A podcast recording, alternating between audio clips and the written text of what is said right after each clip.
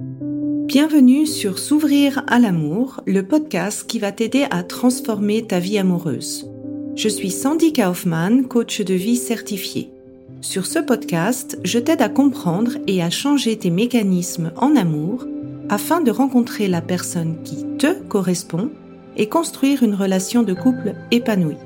Tu y trouveras des réflexions, des exercices concrets tirés de mon activité de coach et de l'approche psycho-corporelle que je pratique, ainsi que des conversations inspirantes avec des experts ou des personnes comme toi et moi qui t'expliqueront leur chemin personnel pour s'ouvrir à l'amour.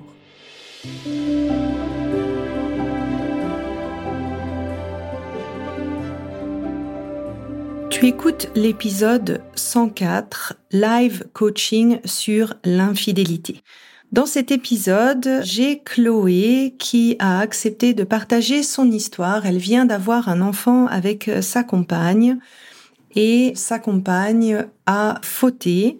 Et dans ce live coaching, j'espère que ça te donnera une compréhension un petit peu plus fine que finalement toutes les crises de couple, même qui vont jusqu'à l'infidélité, ça peut être vraiment des opportunités de guérison.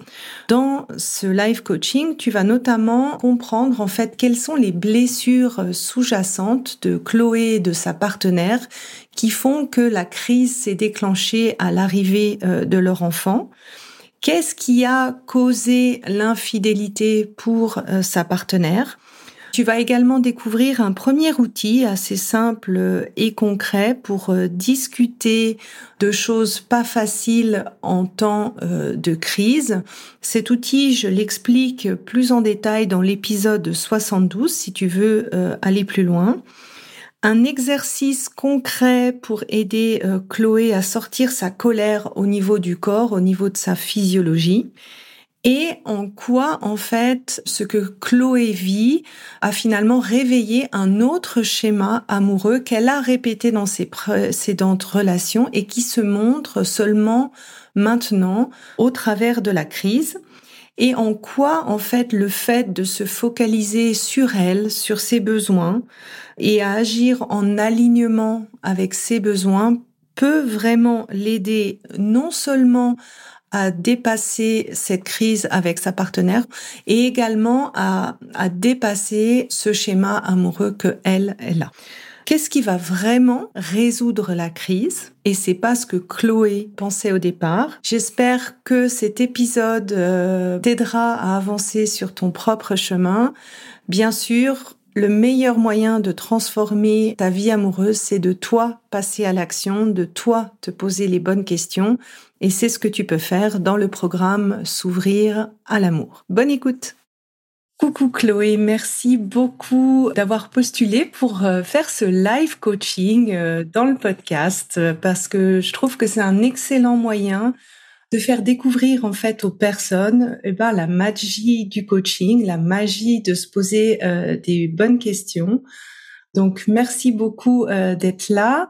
Est-ce que tu veux peut-être euh, ben, te présenter, dire peut-être ton âge, ta situation et sur quoi tu aimerais être coachée? Oui, bien sûr.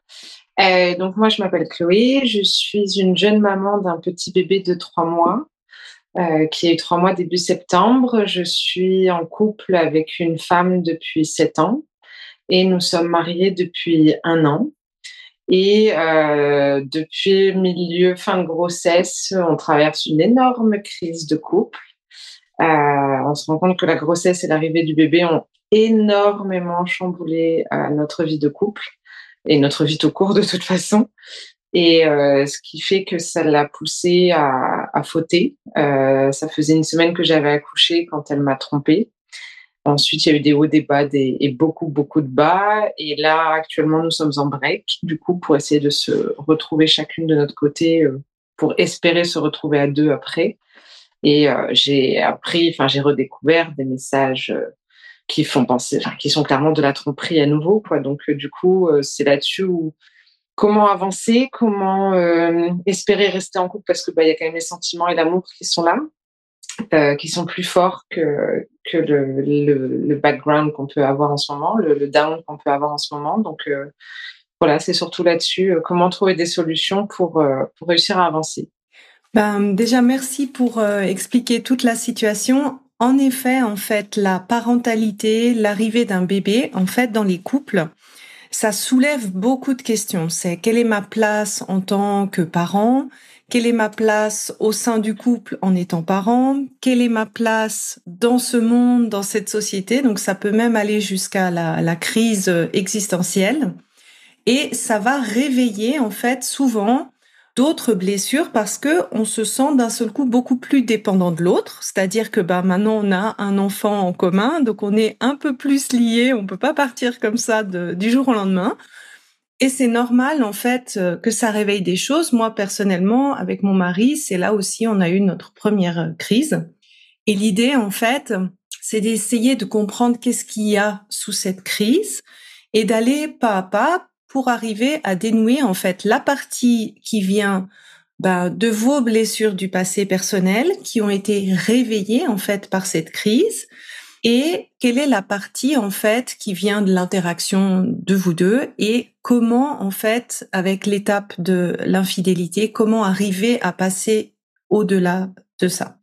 Alors, on va un peu aller creuser maintenant dans la cause. Est-ce que tu as pu échanger avec ta partenaire sur quelles sont les raisons en fait? Est-ce qu'elle t'a expliqué pourquoi elle a, elle a fait ça? Oui, en fait, elle, m'a dit que déjà, elle avait tiré la sonnette d'alarme au milieu de la grossesse, mais je m'en étais pas rendu compte sur le fait que bah, elle avait du mal à accepter que bah, moi, tout tournait autour de la grossesse et de l'arrivée du bébé. Je parlais essentiellement de ça, en fait. Même moi, je reconnais avec le recul que c'est normal, il y a les hormones et tout, mais que j'ai oublié mon couple en fait et que indirectement je l'ai délaissé parce que j'étais tellement focus sur l'arrivée de, notre enfant et, et du coup euh, oui toutes mes conversations que ce soit avec mes amis ma famille avec elle tournaient autour de ça en fait et donc du coup il y avait plus et donc là elle a fait un premier tirage de sonnette d'alarme que j'ai pas entendu et un mois avant que j'accouche là elle en a tiré un gros en disant que clairement elle se sentait vide et que elle ressentait plus rien alors sachant qu'elle a fait une remise je rejoins ce que vous dites, euh, existentielle de tout, elle, de son côté. C'est même pas que notre couple. Mais du coup, euh, un mois avant que j'accouche, ouais, elle m'a, elle m'a dit, elle dit en fait, euh, ça s'est pas amélioré et je me sens vide, je ressens plus rien. Je et donc du coup après il y a eu l'accouchement et en fait, elle m'a dit qu'elle avait agi comme un robot quand elle a fauté, quand elle a, quand elle m'a trompé, que c'était pas réfléchi du tout sur le coup. D'ailleurs, elle me l'a avoué tout de suite après, je l'ai su trois jours après euh, que ça se soit passé. Donc, euh, positif, c'est qu'elle est très honnête et qu'elle ne m'a pas caché les choses. Mais, euh, mais en fait, elle, avait besoin de voir si elle ressentait des choses encore ou pas, qu'importe ce que c'était, mais de voir. En fait, elle avait l'impression d'être vide et de ne plus rien ressentir du tout et que bah moi je pouvais pas l'aider en fait que je comme j'étais enceinte que elle avait conscience par contre que en étant enceinte de neuf mois je pouvais pas faire grand chose parce que bah on est limité on peut pas faire euh, toutes les activités du monde on peut pas euh, parler au resto et rester à la maison. Enfin c'est vrai qu'on on vient limité. En plus dans le dernier mois on a toujours peur d'accoucher à n'importe quel moment donc on évite les déplacements et tout ça. Et en fait ça a été là aussi un peu entre guillemets mon erreur c'est que en réalité il y a des pompiers partout il y a des hôpitaux partout. Donc en fait je m'étais arrêtée un peu de vivre sur les deux derniers mois de grossesse et je voulais plus rien faire alors que et c'est vrai que quand elle m'a dit qu'elle se sentait vide et tout moi j'ai eu un déclic où les 15 derniers jours on n'a fait que sortir on n'a pas arrêté de sortir d'aller au resto d'aller dans les bars de voir des amis de faire d'aller se balader et tout ça. Et, c'était vachement sympa mais en fait elle c'était un peu trop tard de son côté. Et en fait voilà c'est pour ça qu'elle a fait ça enfin ce qu'elle m'a dit que c'était toute cette année où elle se sentait vide et tout enfin tout ce chamboulement. En plus en un an bah, on s'est mariés on a vendu notre maison, je suis tombée enceinte, on, on est parti en location. Et là on est en train d'acheter une nouvelle maison. Donc ça fait beaucoup, beaucoup, beaucoup, beaucoup de choses en même temps. Et en fait, euh, elle a du mal aussi à accepter le, passage dans la vie d'adulte, parce que c'est ça d'être parent, c'est que là, on est vraiment, vraiment adulte. C'est-à-dire qu'effectivement, sans l'enfant, bah, comme vous dites, on peut tout arrêter, on peut tout plaquer du jour au lendemain. Là, non. Là, c'est plus possible. Mm-hmm. Je vais commencer par toi, en fait, de comprendre un petit peu qu'est-ce qui a fait que, alors bien sûr, hein, quand on est enceinte, euh, il y a le côté on a envie de faire le nid, euh, il y a le côté, bah, la connexion qu'on commence aussi à, ressentir avec euh, l'enfant qui prend en effet une place. C'était quoi pour toi ta vision d'être maman ou la relation que tu as pu avoir avec ta maman? Ah, moi, j'ai une relation très forte avec ma maman. On s'appelle tous les jours. On est très euh, proches l'une de l'autre et tout ça. Euh, moi, pour moi, ma vision de, de, en tant que mère est de, de subvenir aux besoins de mon enfant jusqu'à ma mort. En fait, je me dis que nos enfants sont dépendants de nous, entre guillemets, même si après ils prennent leur indépendance et tout, on, est lié à eux jusqu'à notre mort. Et, et donc, moi, mon, mon but, c'est d'être euh, une maman qui, qui amène un cadre et qui, en fait, va guider son enfant sur la, voie de la vie. En fait, enfin, moi, pour moi, c'est d'être une accompagnante pour mon enfant euh, euh, tout au long de sa vie. Je suis pas là pour le brider, je suis là pour qu'il fasse ses propres expériences parce que j'estime que c'est comme ça qu'on apprend. C'est comme ça que mes parents m'ont éduqué, c'est en faisant mes propres expériences aussi, mais toujours en ayant un filet de secours ou en ayant leur soutien derrière. Donc, euh, moi, c'est comme ça que je voyais la chose, c'est d'accueillir mon enfant et, et de faire grandir une bonne personne, j'espère, et de tout faire pour que ce soit une personne épanouie et, heureuse dans sa vie. Et comment tu voyais ça, en fait, quand tu étais petite, on va dire, si tu arrives à te souvenir dans les sept premières années de vie, de ta vie à toi, quelle était l'ampleur pour ta maman de s'occuper des enfants versus de s'occuper du couple? Euh, moi, j'ai toujours eu une éducation, enfin, dès toute petite. Alors, ma maman, elle a un métier qui est très prenant. Mes parents, jusqu'à mes 7 ans, je les voyais 10 minutes par jour. Je les voyais pas énormément. J'ai été élevée par une nourrice. Donc, euh, du coup, c'est vrai que jusqu'à mon adolescence, je n'avais pas une relation très proche avec mes parents de par le fait que je les voyais peu. C'est le fait d'être partie en Australie à 16 000 km de d'eux, en fait, que j'ai pris conscience à quel point euh, bah, j'avais besoin de ma famille, en fait. Mais ma maman m'a toujours appris à, il faut savoir diviser son temps, c'est-à-dire qu'il y a un temps pour les enfants, mais il y a un temps pour le couple et il y a un temps pour soi-même. Mm-hmm. Elle, elle, elle le voit comme une division 50% pour les enfants, 25% pour le couple, 25% pour elle. Et maintenant qu'on est tous partis de la maison, bah, le 50% est passé sur le couple, 25% pour elle, 25% pour les enfants, vu qu'on est euh, chez nous. Donc, on a nos propres logements. Mais donc, du coup, j'ai toujours à la base, moi, été euh, là pendant la grossesse. Euh, en fait, je me disais, il faut juste laisser la grossesse passer. Et une fois que le petit sera là, bah là, il va à la nounou maintenant depuis 15 jours. Bah, j'arrive du coup maintenant à organiser mes journées en me disant, bah là, je peux avoir un moment pour mon couple, je peux avoir un moment pour moi et je peux avoir un moment pour mon enfant quand je le récupère le soir. Après la nounou, en fait, c'est, enfin, pour moi, c'est tout à fait faisable de tout goupiller. Il faut juste de la volonté, un peu d'organisation. Ça, c'est vrai qu'avec un enfant, on peut plus être trop sur l'imprévu. Mais ouais, non, si petite que je me souvienne, c'est toujours comme ça que ça a été avec mes parents. Ils ont toujours mis un point d'honneur à partir deux, trois week-ends dans l'année, juste à deux. Et nous, et nous faire garder par les grands-parents pour qu'ils aient quand même des moments juste de couple.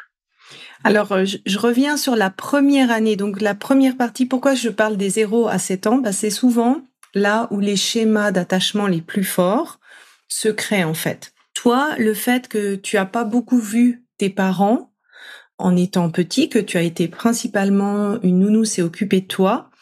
Qu'est-ce que ça, comment était toi ta perception en tant que petite fille et qu'est-ce que tu penses que ça a pu avoir sur ton comportement en tant que maman maintenant? Je reconnais, enfin ça, j'ai toujours eu ce constat-là que le fait d'avoir été élevée par une, enfin, élevée entre guillemets par une nounou, m'a fait très très indépendante. C'est ce qui fait que j'ai jamais été très câline avec les gens en général. Même dans mon couple, euh, c'est un peu entre guillemets malheureusement quand moi je le décide, c'est-à-dire que je, je vais vite me sentir oppressée si j'ai pas envie d'être câlinée ou d'avoir des gestes de tendresse. Et, donc du coup, je vais avoir tendance à un peu euh, pas mettre des distances, mais enfin, je vais pas avoir de manque forcément. Euh, et c'est vrai que du coup, j'ai cette perception, enfin, où euh, je sais qu'elle elle, elle, me l'a dit, mon épouse, en tout cas, qu'elle me réclamait plus de, de, de moments. C'est bête, mais quand on regarde la télé, d'être dans les bras l'une de l'autre, ce genre de choses. C'est vrai qu'il y a des fois où je vais avoir le réflexe, mais les trois quarts du temps, je vais pas forcément avoir ce réflexe-là. Parce que juste elle est avec moi, donc je suis déjà contente qu'elle est avec moi. Mais oui, comme j'ai pas eu de, ces 0 à 7 ans le, l'enveloppe, on va dire, parentale euh, très forte, je pense, enfin, moi, j'ai en tout cas cette vision où j'ai une distance. Comment tu l'as perçue? Bah, vraiment comme m'apprendre à être indépendante et à compter que sur moi-même, en fait. Qu'est-ce que tu veux pas répéter en devenant maman? Bah honnêtement, euh, je je vois pas trop dans le sens où bah peut-être quand même avoir ce côté un peu plus câlin avec mon enfant, être un peu plus euh, tactile. Euh, après, je reproche pas du tout à mes parents. En fait, maintenant avec le recul, je sais aussi pourquoi est-ce qu'ils n'étaient pas présents parce que bah il faut bien travailler, subvenir et, nous apporter tout le confort qu'on a pu avoir en fait. Donc petit, on a du mal à le vivre, mais en étant adolescente et adulte maintenant, je veux dire, je le vis très bien et je le comprends parfaitement. Et c'est ce qui fait que moi, quand j'ai déposé mon fils chez la nounou, bah, j'ai pas été. mes amis m'ont dit ça va, j'ai pensé à toi, ton petit cœur de maman, mais en fait, je l'ai très bien vécu et j'étais pas du tout triste à l'idée de le laisser. Et je suis même sortie de là en mode bah, pas libéré, délivré, mais un peu. et sur le coup, j'ai un peu culpabilisé de me dire mince, euh, bah, je vais pas être euh, finalement si fusionnelle que ça. Et, et en même temps, là-dessus, je me pose pas trop de questions en fait sur qu'est-ce que je veux produire ou pas. Je, je, me dis, je le fais un peu au feeling en fait. Et mon fils, euh, je réponds à ses attentes. Je suis vachement à son écoute parce que bah, je remarque que lui n'est pas très câlin non plus, même s'il a que trois mois. Euh, si on le tient trop longtemps dans les bras, il va s'agiter, il va vite euh, se mettre à pleurer. Il aime avoir son aisance, être posé, pouvoir bouger et tout. Donc du coup, j'essaye de respecter ses attentes, mais dès que je vois qu'il pleure assez souvent et bah, que je le prends dans les bras et que ça le calme, bah, je sais que là, il est, dans une phase où il a besoin de plus de câlin, donc je vais y répondre avec grand plaisir. Là, tu as dit quelque chose euh, de très important. Avec le recul, si j'essaie de reformuler, avec le recul, j'ai compris en fait pourquoi mes parents euh, ben, n'avaient peut-être pas autant de temps au début pour permettre un certain niveau de vie, pour permettre une certaine aisance par rapport à l'éducation, à votre éducation. Mm-hmm. Mais ici, en fait, le schéma ou l'empreinte que tu as enregistrée de cette expérience passée, elle se passe avant que tu as euh, cette faculté de prendre la distance et de te dire ah bah oui je comprends pourquoi. À cette époque-là, entre 0 et 7 ans, en tant qu'enfant, tu as pas un cerveau rationnel qui est complètement euh, mature euh, et développé. Et donc, c'est plutôt ton système de survie, c'est ton système nerveux autonome, ton corps, qui va mettre une définition à l'attachement. Si quand tu étais petite, en fait, tu as vécu ces absences, ben, pas toujours très bien, en te disant, ben voilà, bon, bah, j'apprends à être indépendant, je dois arriver à fonctionner, en fait, par moi-même. Qu'est-ce que ça va faire? C'est que le jour où toi, tu es devenue maman, instinctivement, viscéralement, ça a pu créer l'effet, ah ben, je veux surtout pas répéter ce que j'ai, j'ai vécu et je le je, je, fais totalement quelque chose de différent pendant euh, ma grossesse. Bah, dans ma vie professionnelle, je fais un métier où je suis à mon compte à la base. Euh, je suis dans l'immobilier à mon compte et en fait j'ai mis j'ai toujours dit euh, je veux pas reproduire ce que mes parents ont fait, c'est-à-dire ne pas être présent pour leur, enfin, ne pas être présent entre guillemets. Je veux profiter en fait de, de mes enfants et je veux que ma vie personnelle passe avant ma vie pro. Finalement, c'est pas tout à fait comme ça que ça se passe parce que bah, y a des aléas des fois qui font qu'on doit euh, faire d'autres options. Donc là, maintenant, je suis en double activité. Donc là, j'ai dû prendre un poste avec un travail fixe, avec des horaires, fixes. Donc du coup, c'est pour ça que j'ai dû me mettre chez la nounou. Et c'est ce qui fait que, ouais, sur le coup, même si j'étais très contente de le déposer, les jours avant, par contre, j'ai culpabilisé de me dire, bah, je vais pas pouvoir tenir ce que je m'étais dit, c'est-à-dire être présente comme je le veux pour mes enfants. Bah non, en fait, je vais refaire la même chose que mes parents, c'est-à-dire bah, aller au travail, devoir déposer toute la journée mon enfant chez la nounou. Et sur le coup, ça a été dur pour moi, en fait, de me dire, bon, bah, en fait, j'avais l'impression un peu d'échouer dans le fait de modifier ça. Mm-hmm. Donc là, tu vois, tu as trouvé, toi, de ton côté, qu'est-ce qui est sous-jacent à cette crise? Pour toi, c'est vraiment, c'est le dilemme entre, OK, j'ai d'un côté ben l'envie d'être euh, avec ma partenaire, que ça marche dans mon couple, etc., etc. Et en même temps, je veux surtout pas répéter ce que j'ai vécu, même si a posteriori, tu as compris pourquoi il y avait ça. Et en fait, si tu veux, ces deux schémas qui sont un peu en contradiction étaient, c'est comme si, en fait, pendant cette période de, de grossesse où c'était un choix finalement presque impossible entre les deux, et qui te demandait de faire des, des choix euh, viscéralement euh, opposés en fait. Donc on a euh, repéré en fait toi de ton côté quelle pourrait être la cause. Maintenant, bah tu connais quand même ta partenaire vu le nombre d'années que vous êtes un peu ensemble. Qu'est-ce qui, alors selon ton avis, et c'est encore une fois pas la réalité parce c'est ta perception, on est d'accord, à ton avis, pourquoi elle, elle ressent ce vide en fait quand elle n'est pas la priorité en relation? Comment était euh, la relation avec ses parents? Comment elle s'est sentie aimée? Est-ce que là, tu as des infos que... Oui, oui bah, elle a une relation très compliquée euh, avec sa maman. Elle n'a pas eu en réalité de... Enfin, sa maman était présente dans le sens... Euh, il y avait des règles, il y avait machin, mais il n'y a pas eu cet amour maternel très présent C'était une maman très distante. elle a beaucoup voyagé dans sa vie pour suivre le boulot de son papa. Et son papa était beaucoup à droite à gauche dans le monde. Et donc, du coup, c'est vrai que moi, j'ai cette sensation que elle, elle met pas de mots dessus, elle n'arrive pas à se l'avouer, mais je pense qu'elle a quand même une forme de jalousie vis-à-vis de son fils, dans le sens où, bah, pendant sept ans, j'ai tout fait tourner autour d'elle. Et là, du jour au lendemain, il a fallu que je prenne un peu de distance vis-à-vis d'elle pour faire rentrer mon fils dans notre vie. Et, et je pense, à mon avis, que c'est ça qui fait qu'elle s'est sentie vide parce que, oui, elle, a un côté où euh, des trucs bêtes, mais à Noël, euh, moi, je me fais une liste, je fais tout pour qu'elle ait tout ce qui est sur sa liste et je demande à ma famille qui, quand ils me disent, bah, que, qu'est-ce qu'on peut faire comme cadeau, bah, voilà ce qu'elle veut. Et elle me dit, elle me l'a déjà dit, bah, avec ta famille, j'ai tout ce que je veux, chose que chose qui s'est jamais passée avec ma famille. Parce que quand je faisais des listes, ils faisaient exprès de pas prendre ce qui était sur la liste. Et je me dis, c'est des trucs bêtes, mais qui, enfants, nous, bah, pas nous traumatisent, mais nous marquent de dire, bah, on voulait ça et en fait, on n'a jamais ce qu'on veut. Et, donc là, je pense que, ouais, c'est vrai que moi, j'ai alors, je suis quelqu'un qui pense énormément aux autres, déjà de, de base. Je suis une hypersensible. Je suis quelqu'un qui fait toujours passer tout le monde avant moi. Euh, donc, c'est une force et en même temps, c'est un gros défaut. Et, et c'est ce qui fait que, bah oui, pendant sept ans, euh, j'ai tout fait tourner autour d'elle. Euh, C'est-à-dire que, bah, si par exemple, euh, mes parents me proposent un repas et que elle derrière m'envoie un message pour dire, bah tiens, est-ce qu'on mange ensemble? Bah, Je vais annuler avec mes parents pour manger avec elle. En fait, je vais, je vais toujours la faire passer en priorité sur, euh, sur tout. Et là, je ne peux pas le faire. Et il y a des fois où je me suis retrouvée effectivement à me dire, bah oui, mais je, bah, je, j'ai mon fils, j'ai ma femme, mais voilà, j'ai envie de passer un moment avec elle, mais sauf que mon fils a besoin de moi parce qu'il a faim, parce que bah, sa couche a changé, parce que bah, il faut le stimuler un peu aussi. C'est pas être là pour son enfant que pour donner à manger, le faire dormir. Et, donc ouais, c'est moi je pense que c'est lié à ça. Et tu vois comment finalement, bah si elle, sa blessure, c'était quand elle voit qu'elle est moins priorisée, qu'elle est moins la priorité des personnes qu'elle aime, bah, il y a une forme d'abandon, elle ressent un vide. Tu vois comment, en fait, sa blessure, elle est réveillée par ton dilemme à toi. Et c'est là, en fait, où la crise arrive et c'est là où aussi le couple, euh, et surtout le couple de longue durée, quand il y a un engagement comme ça, bah, c'est aussi un lieu de guérison. Et quand tu as identifié ça, en fait, bah, ça permet à chacune de vous, finalement, de se dire, OK, ce qui se passe entre nous, c'est pas seulement entre nous que ça se passe.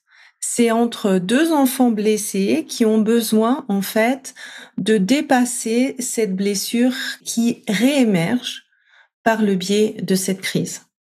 Et la beauté, finalement, de la relation, c'est d'arriver à se dire, bah, en fait, ce que toi, tu dois apprendre pour dépasser cette crise, c'est-à-dire d'apprendre à définir l'idéal de maman que tu veux, qui peut avoir une côté, euh, ben je sais pas, aller au travail, un côté s'occuper des enfants et aussi un temps pour soi, qui correspond à ton modèle à toi, détaché du modèle de ta maman.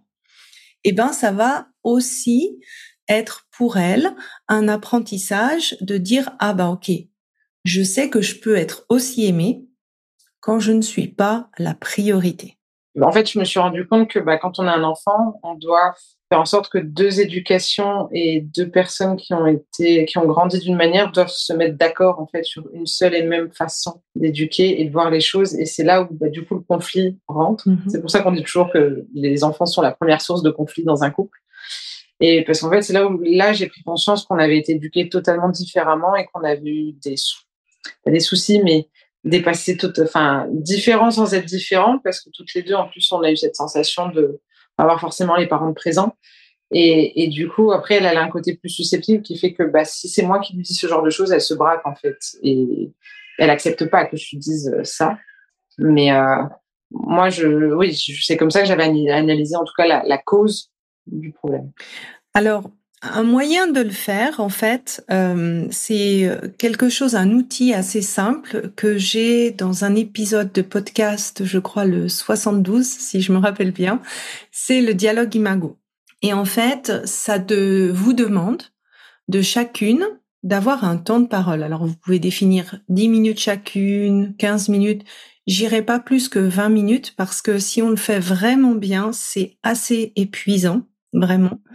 Et c'est en fait une, position où une des personnes va expliquer en fait son explication de la cause, pourquoi elle pense que ça a été euh, si difficile en fait d'avoir euh, bah, de pas être la priorité, d'avoir le vide. Et l'autre personne, donc dans ce cas-là par exemple toi, tu vas reformuler ce qu'elle dit jusqu'à que ta partenaire se sente totalement entendu et compris. Et ça pendant 10 ou 15 minutes. Et le but, en fait, c'est pas de trouver une solution. Le but, c'est vraiment de vous sentir chacune de votre côté entendue. Parce que les solutions, elles viennent souvent après. Et simplement le fait de prendre conscience en fait de quelle est le, si tu veux, la partie cachée de l'iceberg, quelle est la blessure sous-jacente, ça va vous aider peut-être à définir une manière à vous qui est propre à vous pour que toi tu arrives à être en harmonie avec tes différentes casquettes de maman, de travail, de de partenaire et que elle en fait ne se sente pas forcément euh, dépriorisée ou euh, euh, vide parce qu'elle n'a pas ta pleine priorité. Ça, c'est quelque chose que vous peut-être essayer de, mettre en place déjà comme euh, une partie un peu plus pratique. Maintenant, toi, comment tu te sens vis-à-vis ben, de la faute? Qu'est-ce que tu, toi, tu aurais besoin pour euh, sentir que tu as à nouveau confiance en elle, sentir que tu te sens en sécurité de refaire un essai dans la relation? Qu'est-ce qui serait là important pour toi? Ben, à la base, ce que j'avais besoin pour moi avancer, c'était qu'elle arrête de lui parler, parce qu'en en fait, elle continue de lui parler parce que c'est quelqu'un de son entourage professionnel, donc elle est obligée d'être en lien avec. Euh, et en fait, moi, je lui ai demandé d'arrêter de lui parler personnellement, que pour le travail, ben, je peux comprendre qu'il n'y a pas le choix. Et parce qu'en fait, elle est passée d'un mood où pendant sept ans, euh, on a une confiance aveugle l'une dans l'autre, elle laissait son téléphone ou si j'avais besoin de chercher quelque chose, elle me disait bah prends mon téléphone et tout. Ou là pendant les deux derniers mois depuis la tromperie, euh, le téléphone était toujours retourné. Elle a changé les notifications pour pas que je puisse les lire. Elle voulait jamais que j'utilise son téléphone pour faire une recherche internet ou quoi. C'était toujours bah non, on verra ça plus tard et tout ça. Donc il y avait quand même des signes où je me dis bah elle continue en fait malgré ce qui s'est passé physiquement, bah là par texto. Et donc du coup, euh, alors c'est pas quelqu'un qu'elle peut voir physiquement parce qu'elles sont à distance l'une de l'autre. Elles sont amenées à se voir exceptionnellement au travail. Et, et, en fait, moi, sur le coup, je m'étais dit, c'est ça dont j'ai besoin, c'est des preuves de sa part. Et, et, en même temps, je me dis, tellement perdu actuellement que, enfin, c'est pas que c'est trop lui demander, mais il faut que j'arrive à trouver des solutions que pour moi, entre guillemets. C'est-à-dire que, en fait, moi, ça que je recherche, c'est comment moi réussir à lui refaire confiance, même si elle continue de lui parler, ou, enfin, c'est ça, en fait. C'est, mais je me dis, euh, bah, je l'ai laissé lui parler et ça a prouvé que, entre guillemets, elle a refauté par message. Elle lui a dit des mots très, très, très, très forts. Pour moi, sont même pires que l'acte physique. Et, c'est là-dessus où, là, clairement, ça fait, euh, donc ça, c'est, enfin, j'ai découvert ces messages-là il y a une semaine. Et ça fait une semaine que je suis tiraillée entre est-ce que je reste avec elle ou est-ce que je pars, sachant qu'on est en break, mais parce qu'en fait, j'ai cette sensation que bah, je comprends son mal-être, mais que du coup, elle, elle m'a pourri ma fin de grossesse et mon début de maternité, et qu'en fait, bah, moi qui voyais l'arrivée de mon fils dans une bulle d'amour et, plein de souvenirs à trois et toutes ces premières choses à vivre à trois, bah, à chaque fois, non, parce que bah, je suis soit toute seule avec lui, soit je la vois elle, mais et, et en fait, je me dis, bah, ça se passe pas du tout comme j'avais prévu. Et moi, je suis quelqu'un qui est vachement dans le contrôle, donc du coup, c'est ça aussi qui me fait que j'ai du mal à vivre la chose, parce que là, je maîtrise plus rien du tout. Et, en fait, je me dis, enfin, justement, je ne sais absolument pas comment je peux. J'ai envie de lui refaire confiance. J'ai, en fait, je me dis la chose positive, c'est que je l'aime. J'ai fait un exercice parce que ma maman m'a dit de faire dans le sens où mes parents se sont mariés avec 10 ans d'écart entre la mairie et l'église. Et pour le mariage à l'église, le prêtre leur a donné, alors je suis pas du tout croyante et tout, mais leur a donné deux exercices à faire que j'ai que j'ai mis en application du coup. Le premier, c'était de mettre sur une feuille tout ce qui nous plaît chez la, tout ce qui nous a plu chez la personne quand on l'a rencontré, qui fait qu'on est tombé amoureux, et de se dire est-ce que là, à l'heure actuelle, sept ans après, c'est toujours là? Si c'est le cas, c'est qu'on doit rester ensemble. Si c'est pas le cas, il faut se poser des questions. Déjà, ce premier exercice, je me suis rendu compte que tout ce qui me plaisait chez elle était encore là. Et ensuite, la deuxième, c'était de faire prendre une feuille, de tirer un trait au milieu et de mettre d'un côté les points positifs, les qualités de cette personne, et entre guillemets les points négatifs, les défauts de cette personne, et si pareil, on voit plus de positifs que de négatifs, bah, c'est qu'il faut rester ensemble. si finalement on voit plus de négatifs, c'est que ben, on commence à, être trop rongé et tout. Et c'est que dans ce cas-là, soit il faut prendre la distance, soit il faut se poser des questions. Et c'est là où il y a quand même plus de positifs. C'est juste que le négatif est quand même assez gros. Mais je me suis dit, bon, voilà, sur le papier, il y a de quoi se battre parce que bah, je l'aime encore comme je l'aime au premier jour. J'aime encore tout ce qui m'a plu chez elle. Là, des défauts comme tout le monde et comme moi, la première. Personne n'est parfait. Et, mais du coup, là où moi j'ai besoin d'outils, c'est vraiment, oui, comment ne, ne plus être sur le qui-vive dès que son portable vibre, euh, dès qu'elle est au téléphone, me dire ça y est, le téléphone avec elle. Euh, en fait, c'est ça. C'est là où je me rends compte qu'en plus, les portables sont devenus un vrai fléau pour le couple. Parce que bah, maintenant, même avec la distance, en fait, les gens peuvent être en relation, peuvent tromper, peuvent faire des choses. Et donc, c'est comment euh, me retrouver, moi, la personne éternelle optimiste, toujours joyeuse et tout ça, parce qu'actuellement, c'est très compliqué d'être toujours avec le sourire. Et donc, comment faire pour ouais, que cette confiance revienne sans que je sois euh, un bourreau avec elle, c'est-à-dire sans que je sois toujours sur son dos, sans que je me mette à la fliquer, parce que voilà, clairement, c'est pour ça qu'on fait un break, parce qu'en fait, c'était devenu invivable à la maison, où elle ne supportait plus rien de moi, et inversement. Et parce que moi, dès que son portable vibrait, je lui disais, ça y est, c'est elle qui t'envoie un message. Enfin, mm-hmm. Je réagissais au quart de tour, en fait. Et bon, après, j'estime que j'ai eu des preuves qui ont fait que j'ai eu raison d'être sur le qui-vive, en plus. Et, et c'est là-dessus où je suis en train de me dire, bah, d'avoir mis en, trois mois de temps sept ans de confiance absolue, surtout avec le passé que j'ai de relationnel amoureux où j'ai été trompée plusieurs fois par ma première compagne. La deuxième, j'ai vécu ce qu'on appelle un viol conjugal. Donc du coup, il y a un passé qui fait que là, je m'étais dit, je m'abandonne totalement à elle, je fais confiance. Pour une fois, je vais lâcher prise avec cette femme. C'est pour ça que je l'ai épousée. Et en fait, j'ai l'impression que, bah, encore une fois, on ne m'a pas respectée et encore une fois, on me fait du mal alors que moi, justement, je fais toujours passer tout le monde avant moi. Et j'ai toujours cette sensation qu'on me le rend pas, en fait. Donc, du coup, c'est que bah là, le problème, c'est que je doute d'elle, mais je doute de tout le monde maintenant. C'est que je me dis qu'importe ce que les gens me disent, c'est faux. Mhm. Là, tu vois que il y a deux parties à ce que tu viens de dire. Il y a le fait de regagner la confiance après ce qui s'est passé, qui est finalement quelque chose de toi avec ta partenaire. Et il y a à nouveau un autre schéma qui se répète, ce schéma de trahison que tu nous as mentionné, qui fait que pour toi, en fait, il y a deux choses qui se passent. C'est ce côté de de flippage, de réaction qui est beaucoup plus fort peut-être qu'une personne qui aurait jamais vécu de tromperie euh, auparavant dans le passé, vu que ça serait sa première expérience. Là, en fait, je te propose de commencer de toi avec toi. Par rapport au schéma, alors si tu me suis depuis un moment, moi tu sais, je passe par le corps parce que quand on a une surréaction au niveau euh, de ces schémas amoureux, ben ça veut simplement dire que ton système de survie, là, il a perçu cette situation avec ta partenaire comme une sonnette d'alarme. Et donc il n'y a pas c'est pas dans cette euh, étape-là où tu peux utiliser ton cerveau rationnel, où tu peux te dire ah bah c'est bon, je, je dois me calmer, c'est pas ça qui va aider à ce que notre couple avance, à ce qu'on dépasse la crise. À ce moment-là, quand toi tu sens en fait euh, ce, ce, flippage ou, ou ce, ces surréactions émotionnelles, la première chose, c'est de passer par le corps. Alors, c'est quoi l'émotion que tu ressens? Est-ce que c'est de la colère? Est-ce que c'est de l'injustice? Qu'est-ce que c'est? C'est hum, énormément de colère et de haine. Énormément de colère envers mon épouse et énormément de haine envers la personne à qui elle l'a fait parce que cette personne m'a vue en visio enceinte, savait que je venais d'accoucher, donc était au courant en fait. C'est moi, c'est là-dessus où je suis quelqu'un. Euh, ou avec mon épouse, déjà, quand on s'est rencontrés, elle était en couple et elle m'avait déjà posé la question en me disant bah, Pourquoi tu m'as jamais rien dit pendant ce temps-là, en fait, de ce que tu ressentais sur moi, enfin, de ce que tu ressentais pour moi? Et, et, je lui avais dit bah, Parce que tu es en couple et que je me mets à la place de ta compagne et je me dis Enfin, ça me plairait pas et tout. Donc, moi, j'ai toujours été avec. Euh, enfin, j'ai des valeurs et, et je ne veux pas en déroger. Et je me dis d'ailleurs que s'il y avait plus de solidarité féminine, il y aurait moins de tromperie. Parce que je peux entendre que bah, on, a été trompé et que l'autre personne n'était même pas au courant, parce que ça, ça peut arriver que bah, le, trompeur, on va dire, ne, le dise pas. Donc ça, je veux bien l'entendre. Mais là, je, enfin, je veux dire, j'ai vu cette personne en visio.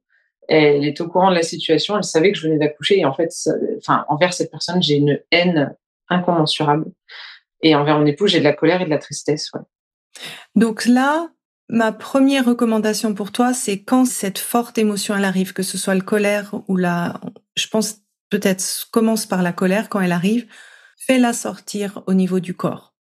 Il y a un exercice qui s'appelle euh, en Kundalini Yoga qui s'appelle les points de la colère. C'est un exercice de respiration intense qui va t'aider à sortir en fait cette colère qui monte au moment où elle arrive. Ça va pas régler ton schéma de trahison, mais ça va au moins t'aider à reswitcher avec ton cerveau rationnel pour après te dire OK, je je sais pas que je cautionne ce qui est arrivé, mais j'ai euh, peut-être est-ce que la colère ça va m'aider à reconnecter avec euh, ma partenaire à passer le cap de ça pas forcément. Donc pour pouvoir être à nouveau dans l'aspect de ton cerveau rationnel qui va dire bah OK, comment est-ce que là j'ai envie d'aborder le sujet et justement de pouvoir demander ce que toi, tu as concrètement besoin pour lui refaire confiance. Mais on va dire que avant d'adresser le fond, on calme au niveau euh, émotionnel pour pour arriver à vraiment communiquer, éviter que ben tout le monde se braque et puis du coup on n'arrive pas à faire avancer le schmilblick. Donc ça, ce serait toi pour ton côté. Si tu sens en fait que ben ces surréactions, elles sont intenses, elles sont répétitives. Pour moi, en fait, ça vaudrait la peine d'aller faire, d'aller plus creuser au niveau du corps pour déprogrammer en fait ces, schémas amoureux. Ça, c'est si tu veux aller plus loin. Maintenant, quand tu as parlé en fait vis-à-vis -vis de ta partenaire, qu'est-ce qu'elle t'a dit? Est-ce qu'elle veut arrêter la relation? Qu'elle a commencé avec cette personne? Est-ce qu'elle veut s'engager pour le couple? Euh, Qu'est-ce qu'elle est prête à, faire pour que tu aies à nouveau confiance? Qu'est-ce qu'elle t'a dit clairement? En fait, euh, dimanche, donc il y a une semaine, c'est là où j'ai surpris ce message avec des mots extrêmement forts. Et c'est là où j'ai totalement vrillé, en fait, et je lui ai rendu notre alliance. Et donc là, elle a eu peur. Et, euh, et elle m'a dit qu'elle les pensait pas du tout ces mots, qu'en fait elle avait eu besoin de tester, de, toucher le fond pour se rendre compte des choses, pour se rendre compte que bah, j'étais pas acquise et qu'elle pouvait me perdre. Donc euh, donc c'est là où c'est parti totalement en cacahuète. Et euh, donc le dimanche soir, elle me disait clairement qu'elle ne se voyait pas faire sa vie sans moi, qu'elle avait qu'elle avait tout gâché, qu'elle m'avait perdu.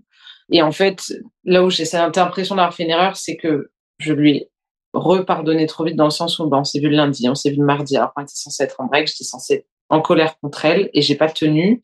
Et du coup, elle-même m'a dit, bah, en fait, j'ai l'impression que tu m'envoies des signaux contradictoires et du coup, j'ai l'impression que c'est pas grave ce que j'ai fait. Et en fait, on en a reparlé là, bah, justement, vendredi soir, où là, pour la première fois, on, a parlé presque de séparation dans le sens où moi, je suis dit que je commençais à fatiguer, que ça faisait quatre mois que, que j'étais en colocation, en fait, avec mon épouse, qui avait plus de gestes, rien du tout d'amour. Il y a juste une phase de trois semaines après l'annonce de la tromperie où là, ça a été nickel. Parce que je lui avais bien dit que je, savais que ça pouvait arriver que ça, je n'en voulais pas que la tromperie soit arrivée. Que ça, c'était une tâche d'encre dans le contrat, enfin, voilà, c'est, ça, je peux vraiment le comprendre qu'une tromperie peut arriver. Surtout que tant qu'on le vit pas, en fait, on dit toujours oui, on va, va bouger la personne et tout, mais tant qu'on le vit pas, et puis avec sept ans de relation, un an de mariage, un bébé, on réagit pas du tout pareil qu'après deux ans de relation. Et, donc, du coup, euh, c'est ce qui fait que ça avait été nickel. Mais en fait, c'est le fait qu'elle ait continué de lui parler, le fait qu'elle n'ait pas voulu se battre pour nous. Et en fait, elle m'a clairement dit que là, à l'heure actuelle, elle, elle espère que ça s'améliore entre nous, mais elle n'arrive pas à me donner ce que j'attends. Et euh, en fait, elle, elle fonctionne à la base quand il y a des problèmes comme ça, elle les met dans des cases. Et en fait, elle veut pas affronter le problème. Et elle sait pas comment faire pour avoir le culot d'affronter le problème. Donc, pour l'instant, en fait, elle laisse couler. Et donc, du coup, bah, moi, sauf que moi, je m'épuise pendant ce temps-là. Et, c'est ce qui fait que là, bah, du coup, depuis, euh, avant, enfin, depuis vendredi soir, du coup, samedi soir, pardon, euh, là, c'est vraiment très froid entre nous parce que, bah, moi, je suis dit que clairement, j'en pouvais plus. Et c'est là où elle m'a dit, bah, si tu veux arrêter, euh, autant qu'on arrête. En fait, elle se braque quand c'est comme ça. Et, je suis dit, je dis, mais c'est pas que je veux arrêter, mais, mais je vais pas pouvoir attendre éternellement, en fait, que tu aies un déclic parce que si jamais tu n'as pas ce déclic, moi, pendant ce temps-là, en fait, bah, psychologiquement, c'est très, très dur. Moi, comme je te dis, je me vois pas être juste pote ou amie avec elle. Moi, j'arrive pas à faire ça. Donc, comme je te dis, si on vient à se séparer, on sera purement en relation pour notre fils pour que tu le vois, mais ça s'arrêtera là, clairement. Et je sais qu'elle a peur de ça, par contre. Donc, en fait, je pense que c'est Bagdad dans sa tête et qu'elle est totalement paumée et qu'elle sait pas par où commencer, qu'elle sait. Parce que moi, je lui dis, je dis, mais en fait, euh, Parce qu'elle me dit qu'elle a envie d'avoir des gestes envers moi et tout, mais qu'elle ne le fait pas pour pas me donner de faux espoirs et pour pas refaire dix pas en arrière, en fait. Elle veut pas faire un pas en avant, dix en arrière, un pas en avant, dix en arrière. Et je lui dis, je crois que tu te poses un peu trop de questions, en fait, et que, parce que je lui dis, moi, en fait, je me suis rendu compte que tu es la personne qui m'a fait le plus de mal, mais tu es aussi la personne qui peut m'aider à aller mieux, en fait. Parce que bah, es ma partenaire de vie, tu es ma femme, tu es ma meilleure amie, tu es ma maîtresse, tu es ma confidente, tu es mon tout. Et je suis censée être ça pour toi aussi. Et oui, pendant la grossesse, j'ai pas pu l'être, mais maintenant que on arrive, on a réussi à trouver notre rythme, que notre fils fait ses nuits, qu'il va chez la nounou, qu'on a des moments à deux, je lui dis bah c'est là où c'est dommage parce que du coup, bah tu m'évinces alors que on pourrait reformer une équipe comme on l'était en fait. Alors le pendant en fait de la de la blessure de trahison, c'est justement c'est l'alignement. Est-ce que toi, de ton côté, tu lui as clairement dit ce que tu as besoin pour lui refaire confiance? Oui. À savoir, qu'est-ce que tu lui as dit? Ben, je, lui ai demandé, je, lui ai dit, en fait, moi, pour aller mieux et pour te refaire confiance, j'ai besoin que, bah, pas que tu me montes ton téléphone, mais que tu arrêtes de le cacher. en fait, que ça refasse comme avant. C'est-à-dire qu'il est retourné, il est retourné, que bah, tu, changes ce mode de notification où avant on pouvait lire les notifications, maintenant c'est juste marqué notification que je lui ai si tu l'as au téléphone, que tu me dises, bah écoute, là je suis au téléphone avec elle et que tu arrêtes de lui parler personnellement, en fait, que ça reste que dans le cadre du travail. Donc quand elle t'appelle, je sais que ça passe par ton ordinateur, par ton logiciel professionnel. Voilà ce que je lui ai demandé. Et est-ce qu'elle s'est engagée à le faire? Non. Ok. Et donc là, c'est en fait là où ton alignement est important. Voilà, en fait, avant dimanche, elle m'avait dit non, tu peux pas me demander ça. Euh, elle me fait du bien parce qu'avec elle, je parle d'autre chose. Je parle pas des problèmes, je parle pas de la situation. Donc c'est devenu une amie. Euh, pour moi, c'est une amie aussi importante qu'une de ses autres amies. Et je lui dis, oui, ça fait que huit mois que tu la connais. Donc, euh, et j'ai l'autre amie, il n'y a pas de passif de tromperie, euh, contrairement avec cette fille. Donc, c'est pour ça qu'avec elle, je, je, te demande ça, contrairement à tes autres amis. Et en fait, c'est depuis dimanche que là, par contre, elle m'a dit que cette semaine, elle lui avait pas du tout parlé parce que bah, elle s'était quand même pris un choc euh, dimanche avec le fait que j'enlève mon alliance. Après, euh, je lui ai redemandé, euh, parce que, bah, pareil, avec les réseaux sociaux, maintenant sur WhatsApp, on voit qu'elle était connectée à telle heure. Donc, je lui ai dit, bah voilà, j'ai vu que tu étais connectée à telle heure. Est-ce que tu lui as parlé? Parce que je sais que c'était via WhatsApp qu'elle se parlait. Elle m'a dit, non, non, je parlais avec mon père. Elle dit, tu vas quand même pas commencer à me fliquer. Je lui dit, bah non, mais comme pour l'instant, tu m'as pas prouvé, et c'est en fouillant dans ton téléphone que je me suis rendu compte de ce que tu te permettais de lui dire. Donc, du coup, je dis, euh, tu me disais que tu étais honnête, tu me disais qu'il se passait plus rien, et finalement, euh, on fait une semaine de break. Euh, la première semaine du break, tu lui dis des mots extrêmement forts. Quoi, donc, Tu vois que là, en fait, le fait d'aller checker sur le WhatsApp, c'est essayer d'avoir un contrôle indirect sur une situation que tu peux pas contrôler. L'alignement, en fait, tu as toujours une influence que indirecte sur les autres. Donc, tant que t'as pas une réponse claire, un engagement clair de sa part, et ça peut même être elle qui proactivement te, te, te montre que tu peux lui faire confiance. Donc ça peut ça peut être vraiment dans un objectif de bah voilà regarde j'ai vraiment envie de m'investir à nouveau je, je, comprends tout à fait que que tu paniques euh, avec les messages et les échanges avec elle et j'ai envie de te rassurer sur ce point de vue donc je te montre proactivement les choses et, et ça, en fait, plus tu vas être aligné avec ce que tu veux, plus l'autre va être obligé de se positionner clairement. Là, le problème, c'est que t'as pas encore eu une réponse très claire, ce qui fait que perte de contrôle, j'essaye par tous les moyens et en fait, l'effet que ça fait, c'est que ça prend beaucoup d'énergie, beaucoup d'espace mental, euh, beaucoup d'insécurité, beaucoup, beaucoup, parce que en fait, tu essayes de maîtriser quelque chose que tu peux pas, à savoir l'autre. Oui, du coup, bah, je deviens, je le reconnais, très chiante, et en fait, ça la braque. En fait, ça fait un effet où, bah, ça lui, elle m'a dit, elle dit, ça me donne pas en fait envie de revenir vers toi, ça me donne pas envie de te prouver les choses. Au contraire, ça me fait plus fuir qu'autre chose. Qu'est-ce que toi, tu, tu te sens capable de, en termes de temps, à lui donner pour qu'elle se décide clairement et comment tu peux te soutenir en fait dans cette période où elle, ne se décide pas encore? Qu'est-ce qui pourrait t'aider pour justement te soutenir pendant ce laps de temps que tu as envie de lui donner? Ben là, du coup, euh, j'ai pris un appartement, je suis partie de la maison pour euh, ne plus euh, voir son téléphone tout le temps, ne plus l'avoir sur son, pour voilà, souffler par rapport à ça déjà. Là, c'est jusqu'à mi-octobre que j'ai pris cet appartement. Je doute que qu'elle soit claire dans sa tête d'ici là. Je pense que c'est encore trop court. Alors c'est pas c'est le temps que elle elle a besoin, c'est le temps que toi Tu es capable Moi, je sais, je, je sais pas parce qu'en fait, je me dis le, le temps que je veux. En fait, j'attends juste que elle, elle se décide. Euh, parce que si demain, elle me, si demain elle commence à me prouver les choses, euh, moi c'est bon entre guillemets. C'est, je veux dire, euh, je retourne avec elle dans la même maison et je vais réussir à souffler. Et là, actuellement, ce que je fais, c'est que bah, je, bon, heureusement que j'ai mon fils, parce que du coup, ça me prend de l'attention, ça me permet d'être focus sur lui. Et après, je sors euh, bah, avec mes amis et tout pour me changer les idées, pour ne plus penser à tout ça. Et, et, et c'est là-dessus où mon travail, je, suis quelqu'un, quand ça va pas dans le perso, je me mets à fond, à fond, à fond dans le travail pour me changer les idées et me fatiguer le plus possible. Combien de temps tu peux, tu peux rester sans savoir, sans avoir cette réponse de l'autre? Je sais pas, mais je sais que ça sera pas non plus euh, plusieurs mois. C'est-à-dire que je pense que pour, euh, enfin, si vraiment je dois mettre une deadline pour la fin de l'année, quoi. je veux dire, je pense que je peux encore lui laisser deux, trois mois parce que je sais qu'un cheminement euh, psychologique chez qui que ce soit, c'est long. Ça se fait pas du jour au lendemain, donc ça, j'ai conscience qu'elle aussi a besoin de temps. Mais moi, je suis prête à donner du temps, mais pas non plus. je veux dire, en fait, je, parce que à, trop attendre, ça me fait toujours souffrir. En fait, dès que je la vois, ça me fait souffrir. Dès que, bah, dès qu'on se voit, qu'on passe un bon moment et qu'après, moi, je vais repartir dans cet appart, enfin, ça me, ça me détruit, en fait, parce que moi, j'ai qu'une envie, c'est d'être avec elle, c'est d'être euh, dans la même maison qu'elle, c'est de revivre, en fait, euh, notre relation. C'est ça que j'attends, en fait. Et qu'est-ce que tu peux faire, en fait, pour, si tu te dis, bah voilà, ok, j'ai envie de lui laisser jusqu'à la fin de l'année pour vraiment qu'elle prenne sa décision. Qu'est-ce que tu peux faire, justement, pour arriver à tenir ton alignement? C'est-à-dire, de ne pas avancer tant qu'il n'y a pas eu un engagement clair de sa part sur comment on peut redémarrer sur des basses scènes. Alors tu là tu as dit, bah si je la vois, c'est difficile. Ça serait quoi pour toi le cadre qui te permettrait de tenir cet alignement et finalement de laisser ta partenaire face à un choix clair?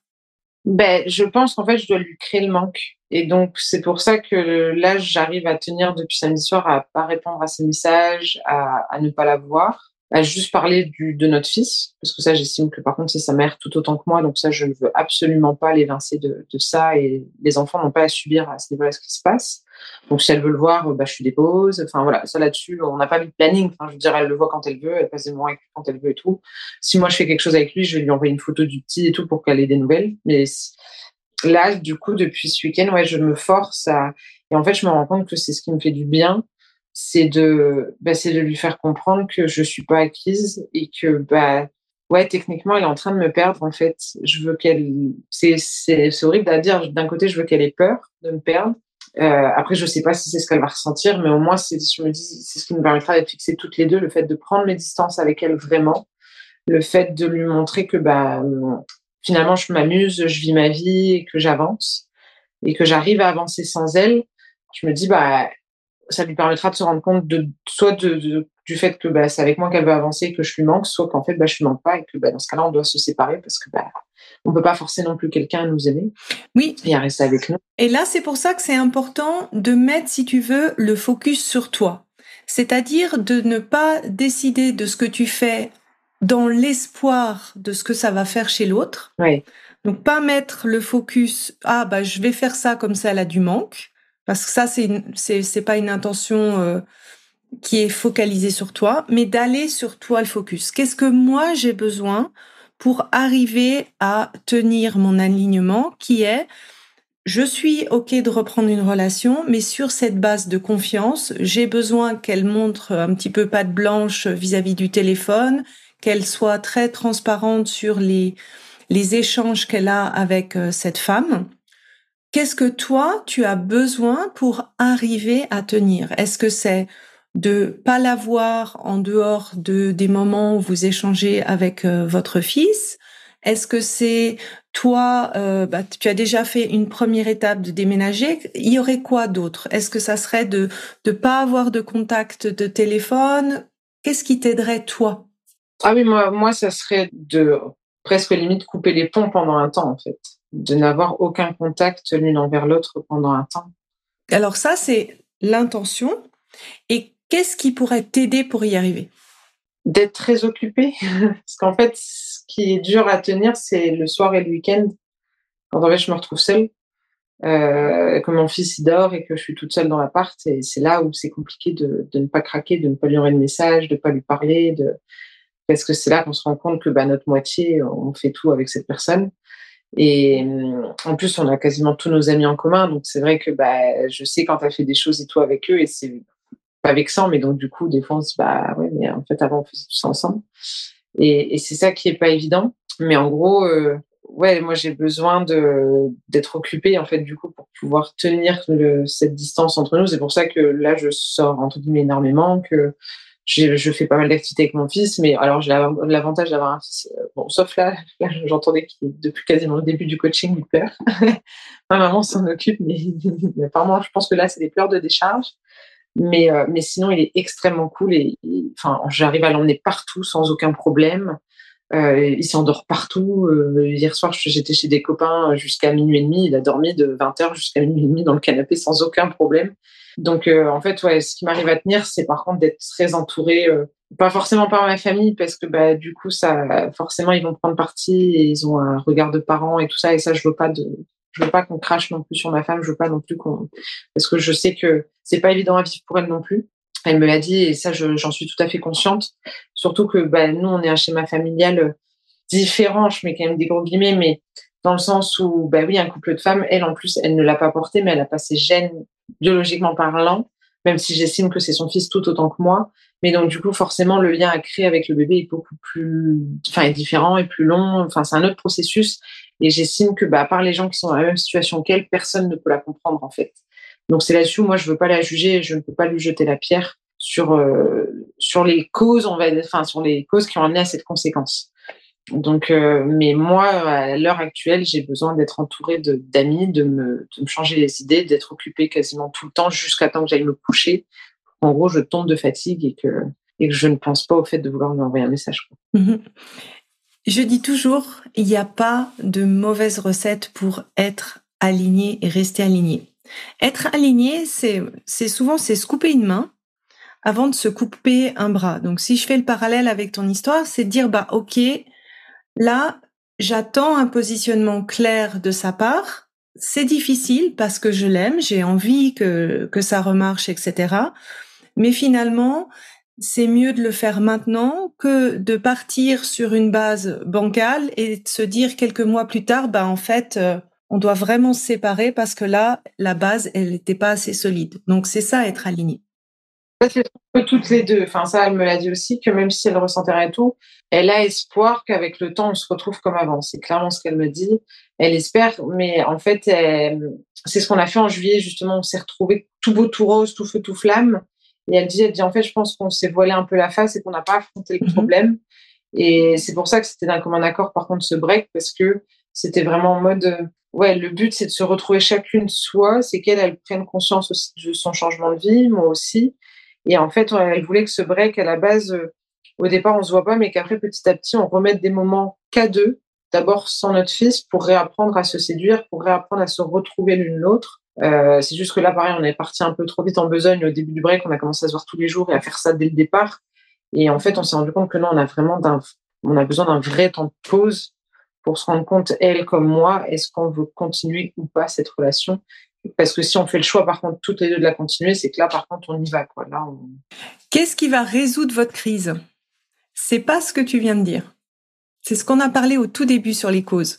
De prendre conscience de notre passé et de, du fait que c'est ça qui influence notre façon de faire aujourd'hui. Mm-hmm. Et, et qu'en fait, il faut qu'on arrête de toujours se dire bah, je veux pas le reproduire, parce qu'à trop se dire ça, bah, en fait, on reproduit c'est d'arriver à le dépasser à deux, justement. Que elle, elle arrive à dépasser, qu'elle peut se sentir aimée sans être la principale priorité. Et que toi, tu arrives à, finalement, à te créer et à vivre l'idéal que tu as d'une, d'une maman, d'une femme et d'une partenaire sans qu'il y ait cette contradiction intérieure pour toi. Bien sûr, créer des moments à deux, euh, se reconnecter à côté de l'enfant, ça fait toujours du bien pour le couple. Hein. C'est moi la première. Euh, à chaque fois qu'on fait ça avec euh, mon mari, euh, ça fait du bien, on reconnecte. Mais tant que le problème de fond de la crise est pas résolu, en fait, ben ça va toujours revenir sur le tapis à chaque fois que toi tu vas prioriser ben ton fils pour une raison X ou Y et avoir ce, ce sentiment intérieur de dire bah je, suis entre deux étaux euh, mon ma partenaire euh, mon fils et comment choisir? Donc ça c'était pour vraiment vous inviter à vraiment travailler sur ce fond, c'est ça qui va vous faire sortir en fait de la crise. Et pour cet alignement, ben en fait, tu as déjà identifié deux choses, le fait d'avoir changé d'appartement et puis ben de de t'occuper en fait euh, avec en voyant des autres personnes pour arriver à tenir ton alignement. Si il y a des moments par exemple où tu te retrouves seul à la maison et que tu commences à penser, qu'est-ce que tu pourrais te rappeler pour arriver à le à le tenir cet alignement? Bah, me rappeler que je le fais pour moi, pour, euh, pour réussir à avancer.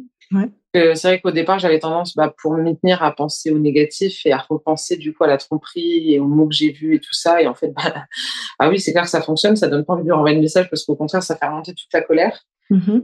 Et, et, en fait, là, actuellement, j'essaie de me dire quand j'ai envie de craquer que je le fais pour moi, je le fais pour nous, euh, que en fait, euh, voilà, c'est, il faut tenir pour être sûr de la décision, en fait, euh, en fait, j'essaie de me dire que c'est un mal pour un bien de faire ça, en fait, et mmh. qu'il faut du coup s'y tenir parce que derrière, ça permettra d'avoir une décision, qu'elle soit positive ou non, mais en tout cas que, et c'est à ça que j'essaie de me raccrocher et de penser. Ouais. Donc tu vois, tu as trouvé le, un troisième moyen, en fait, de t'aider, justement, de se rappeler, ben c'est si ça doit marcher, ça permettra de repartir sur des nouvelles bases, des bases sur lesquelles moi je me sentirais aussi en sécurité de recommencer. De se rappeler ça, en fait, ça, je dis pas que ça apaise toutes les émotions qu'on ressent. Forcément, on a des émotions et ça fait partie euh, de la vie d'avoir des émotions qui sont plus ou moins euh, confortables. Mais de, de se rappeler ça constamment, ça aide aussi à, à vraiment euh, garder son alignement. J'espère en fait que ce coaching t'aura un petit peu éclairé. Oui, beaucoup. Bah, merci en tout cas pour ton partage. Je vous souhaite en tout cas de dépasser cette crise à toutes les deux. Et puis, ben, tu peux toujours me donner un petit retour quelques temps après. S'il y a des petites choses qui bougent, ça serait avec euh, grand plaisir que j'ai tes nouvelles. Merci beaucoup.